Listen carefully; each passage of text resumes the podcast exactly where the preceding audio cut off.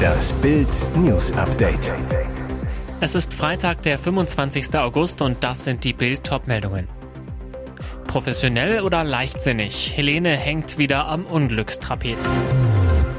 Klartext von Realstar. Groß findet diesen Transfer peinlich.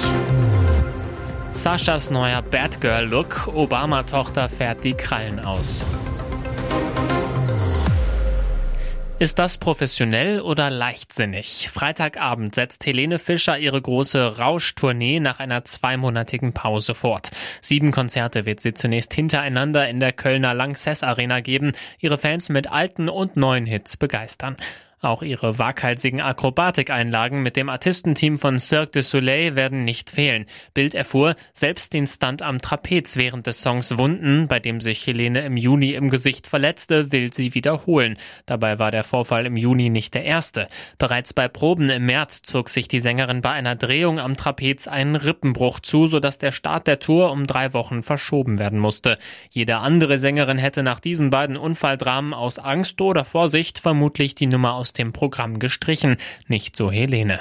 Katharina Wenisch vom Konzertveranstalter Live Nation zu Bild. Das Konzert wird im vollen Umfang wie bisher ab dem 25. August in Köln fortgesetzt. Von konzeptionellen Änderungen ist nicht auszugehen. Davon hält er mal so gar nichts. Ein hochveranlagter junger Spieler wechselt trotz zahlreicher anderer Interessenten nach Saudi-Arabien. Das schmeckt Realstar Toni Kroos überhaupt nicht.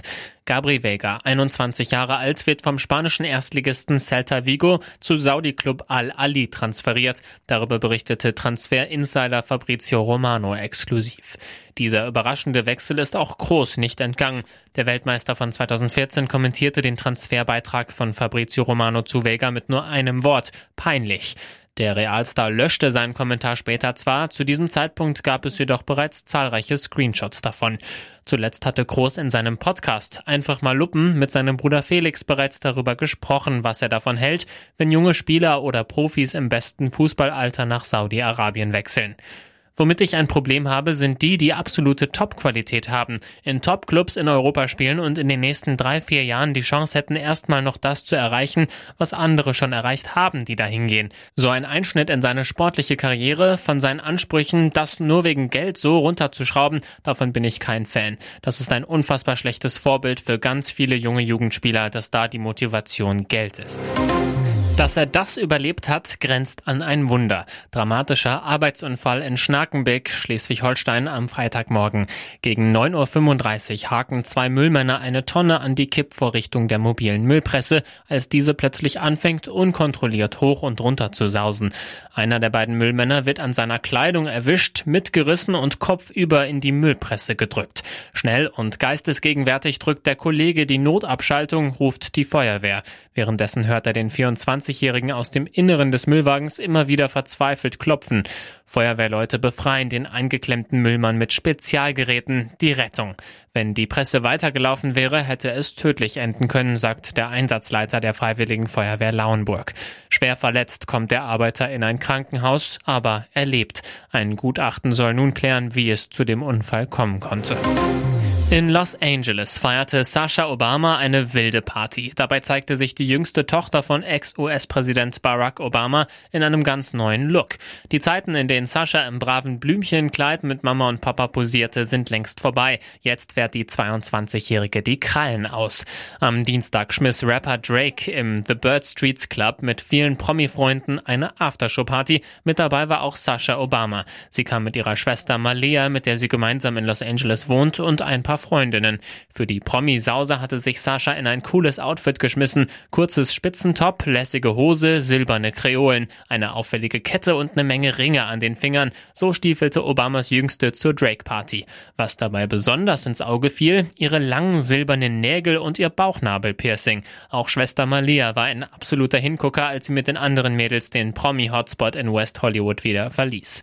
Sie trug ein buntes, geschnürtes Oberteil mit weitem Ausschnitt, eine gemusterte Hose und schwarze Boots. Ihre langen Haare fielen lässig über ihre Bluse. Und auch wenn Malia sich vor den Fotografen gerne versteckt hätte und ziemlich ernst guckte, als sie merkte, dass sie geknipst wurde, hatten die Mädels offenbar eine Menge Spaß, denn sie verließen die Megaparty erst morgens um vier. Und jetzt weitere wichtige Meldungen des Tages vom Bild Newsdesk. Kreml-Diktator Putin scheint seine beiden gefährlichsten Gegner vernichtet zu haben. Der Chef der Privatarmee Wagner, Jewgeni Prigoschin, ist mutmaßlich tot, ebenso wie die Nummer zwei, Dimitri Utkin, nach dessen Kampfname Wagner die Privatarmee benannt ist, wegen seiner Vorliebe für Nazi-Symbolik und Richard Wagners Walküre. Die Söldner schwören Rache, aber sind sie dazu noch fähig? Oder ist die Privatarmee mit dem Privatjet-Absturz vom Mittwoch am Ende? Ich glaube, dass Wagner diesen Schlag nicht überleben wird, sagt Russland-Experte Sergei Sumleni zur Bild. Prigoschin und Utkin seien die Gründer und das Gesicht der Organisation gewesen. Sumleni glaubt aber auch, ihr spektakulärer Tod war nur das sichtbare Ende von Wagner, aber praktisch war Wagner seit Monaten tot. Andere Experten sehen es differenzierter. Ich vermute, dass Wagner in irgendeiner anderen Form organisiert wird, sagt Professor Thomas Jäger von der Uni Köln zu Bild. Begründung die Wagner-Söldner seien selbst zu stark geworden, doch grundsätzlich habe Diktator Wladimir Putin weiter Interesse daran, eine oder mehrere Privatarmeen zu betreiben. Warum Putin Privatarmeen braucht, das lesen Sie auf Bild.de. Neues von der grünen Sprachpolizei. Altgrüne Renate Künast stört sich an dem Begriff Clankriminalität, fordert, dieses Wort bitte nicht mehr benutzen. Was ist passiert? Die langjährige grüne Frontfrau war zu Gast beim RBB Talk-Format Wir müssen reden zum Thema Streit um Görlitzer Park. Wie bekommt Berlin die Kriminalität in den Griff? Als Berlins riesiges Problem mit kriminellen Clans zur Sprache kam, argumentierte Künast energisch, ich weiß, dass es Familien gibt in dieser Stadt, auch mit Migrationshintergrund, bei denen wirklich gehäuft und gezielt Straftaten vorkommen. Aber, so Künast weiter, wenn Sie Vorbilder suchen für junge Frauen und Männer, dann benutzen Sie bitte nicht mehr das Wort Clankriminalität, weil es auch in diesen Clans und Familien tolle Leute gibt, die tolle Ausbildungen machen und tolle Jobs haben und wir die Vorbilder machen. Diesen Umstand möge man bitte nicht mit dem Wort Clankriminalität diskriminieren, findet Künast. Widerspruch kam umgehend vom Islamexperten Ahmad Mansour, ebenfalls zu Gast in der Sendung. Er beklagt, statt über die echten Probleme zu sprechen, würden Scheindebatten über Begriffe geführt. Mansur deutlich, diese Debatte ist genau das, was in Berlin hakt. Ihr hört das Bild News Update mit weiteren Meldungen des Tages. Deutschland im aktuellen Rechtsruck. Von wegen. Das zeigt jetzt eine neue repräsentative Umfrage des renommierten Allensbach-Instituts für die Frankfurter Allgemeine Zeitung. Demnach gibt es trotz des AfD-Aufstiegs in den Meinungsumfragen keinen allgemeinen Rechtsruck in der Bundesrepublik. Die Demoskopen ermittelten mit Abfragen zu verschiedenen Kernthemen den Grad der Radikalität der Umfrageteilnehmer, unabhängig von deren aktueller Parteisympathie. Das eindeutige Ergebnis? Nur zwei Prozent der Bevölkerung sind überhaupt rechtsradikal. Weitere zwölf Prozent haben ausgeprägt rechte, teils autoritäre politische Ansichten. Ihnen stehen laut Allensbach ein Prozent Linksradikale und sieben Prozent teils autoritär denkende Linksideologen gegenüber. Die Erhebung zeigt, nur vier Prozent der Deutschen sind rechts- oder linksextrem. Wichtig, die Zahlen sind nahezu gleich zu jenen, die die Allensbacher schon 2019 bei einer genauso aufgebauten Umfrage ermittelten. Heißt im Klartext, es gibt in Deutschland nicht mehr Rechtsradikale als damals. Vielen Eltern hat die Klinik in Kania auf der griechischen Insel Kreta ihren Traum vom eigenen Baby erfüllt, anderen nicht. Jetzt beschleicht alle Kunden des Mediterranean Fertility Center and Genetic Services eine unheimliche Sorge. Sie wissen nicht, was bei den künstlichen Befruchtungen mit ihrem genetischen Material passiert ist. Die Klinik wurde von den Behörden geschlossen, weil die Betreiber Menschenhandel mit Leihmüttern betrieben und illegale Adoptionen von Kindern eingeleitet haben sollen. Bei der Razzia am 8. August wurden der Klinikchef und acht Mitarbeiter festgenommen. Laut Medienberichten wurden zudem 30 schwangere Frauen aus Moldawien, der Ukraine, Georgien, Rumänien und Bulgarien angetroffen.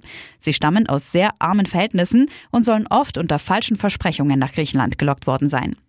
Die Polizei hat Paare kontaktiert, deren Namen auf den Listen der Klinik standen. In ihrer Not haben sich potenzielle Opfer an den griechischen Anwalt Yannis Marakakis gewandt. Es besteht zudem ein schwerwiegender Verdacht auf genetische Verwechslungen, erklärte Janis Marakakis Bild. Mehrere Paare vermuten, dass die Klinik bei ihrem Baby die Eizellen einer Leihmutter oder einer anderen Frau verwendet haben könnte, weil den Ärzten ihr genetisches Material zu schwach erschien, ohne die Eltern darüber zu informieren. Mehr dazu auf Bild.de. Hier ist das Bild News Update. Und das ist heute auch noch hörenswert. Trump hat Häftlingsnummer P01135809 grimmig im Gefängnis, Personalien, Fingerabdrücke, Polizeifoto. Kurzbesuch dauerte 20 Minuten. Verhaftung für Donald Trump längst Routine, doch diesmal war alles anders. Der Ex-Präsident absolvierte am Donnerstag eine seiner nun so häufigen Anklagereisen. Es war die vierte in weniger als einem halben Jahr. Die Sensation diesmal aber ein Mugshot, ein Polizeifoto. Grimmig starrte der ehemals mächtigste Politiker der Erde und neuerliche Präsidentschaftskandidat in die Kamera. Trump erhielt die Häftlingsnummer P01135809. Der Kurzbesuch dauerte nur 20 Minuten. Über das Bildnis staunt die Welt. Das unrühmliche Foto brachte das Netz binnen Minuten zum Glühen. Die New York Times zur Wucht des Moments. Ein Mugshot ist ein permanentes Porträt der Schande. Trump war in der Vorwoche im US-Bundesstaat Georgia zusammen mit 18 weiteren Komplizen wegen des Versuchs der Wahlmanipulation angeklagt worden. Kein ehemaliger oder amtierender US-Präsident wurde jemals angeklagt. Trumps historische Bilanz bisher Vier Anklagen, vier Verhaftungen, 91 Anklagepunkte, schlimmstenfalls 700 Jahre Haft und jetzt auch noch ein Mugshot.